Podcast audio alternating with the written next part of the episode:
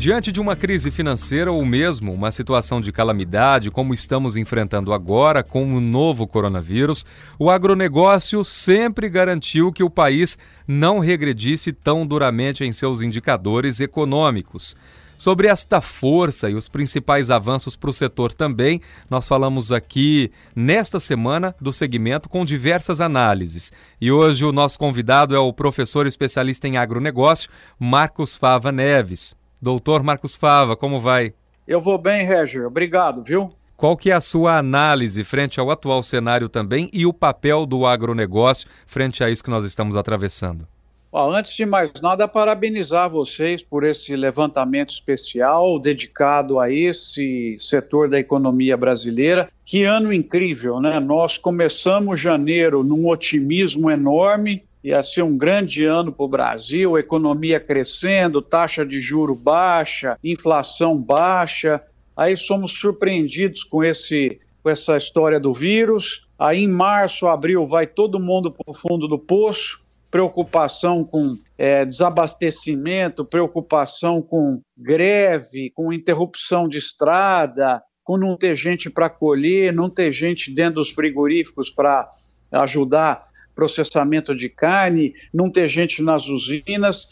E aí a gente vai para o fundo do poço e chega agora em setembro, nós estamos acima do que estávamos em janeiro em termos de otimismo e de expectativa. Eu nunca vi, Reger, um ano como esse na nossa atividade empresarial, com altos e baixos assim tão grandes e que agora seja de alto para super alto, né? Tomara.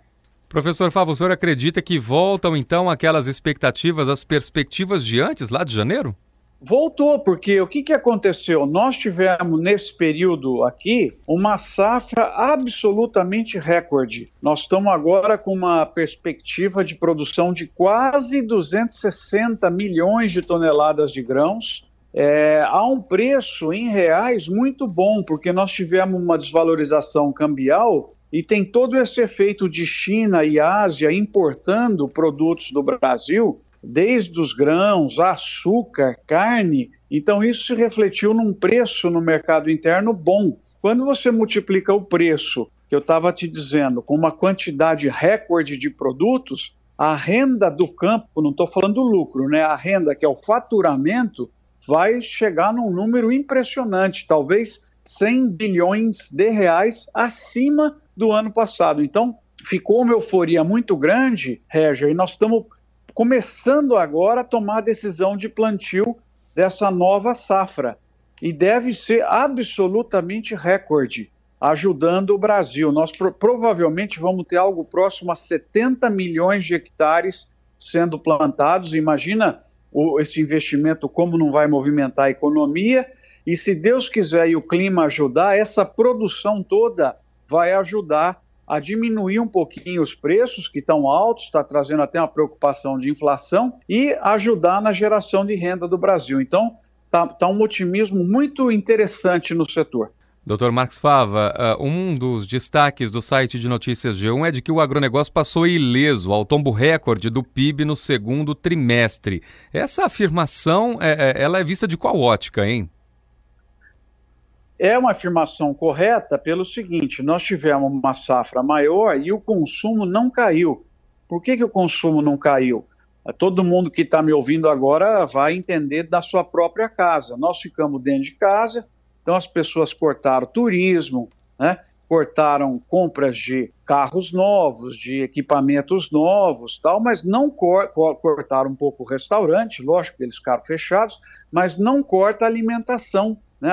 Esse é o último item que uma família vai cortar, mesmo em condições graves de restrição de renda. Então, isso fez com que o consumo dos produtos do agro, dos nossos alimentos, não caísse.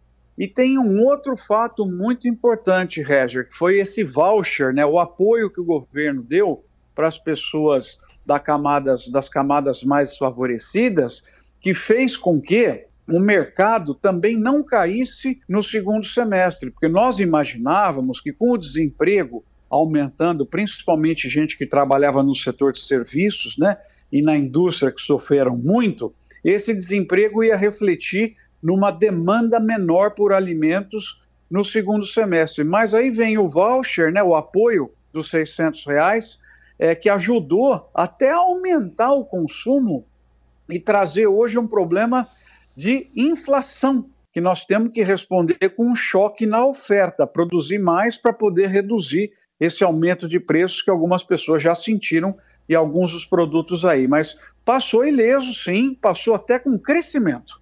Então, além de aliviar a crise no Brasil, ele é fundamental para a retomada hoje no país.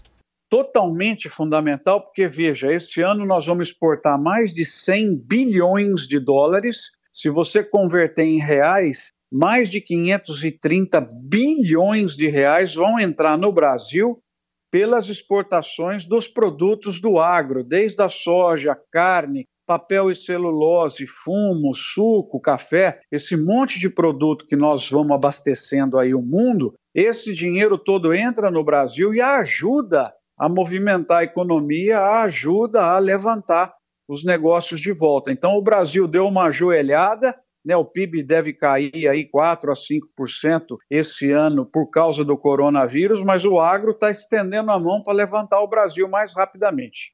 Bom, e a gente espera que isso seja o quanto antes também. Professor Dr. Marcos Fava Neves, especialista em agronegócio, falando aqui com o ouvinte do Jornal da CBN, nesse primeiro dia de análise, em que a gente traz o panorama do agronegócio como um todo neste cenário de pandemia do novo coronavírus. Muito obrigado pela gentileza da entrevista.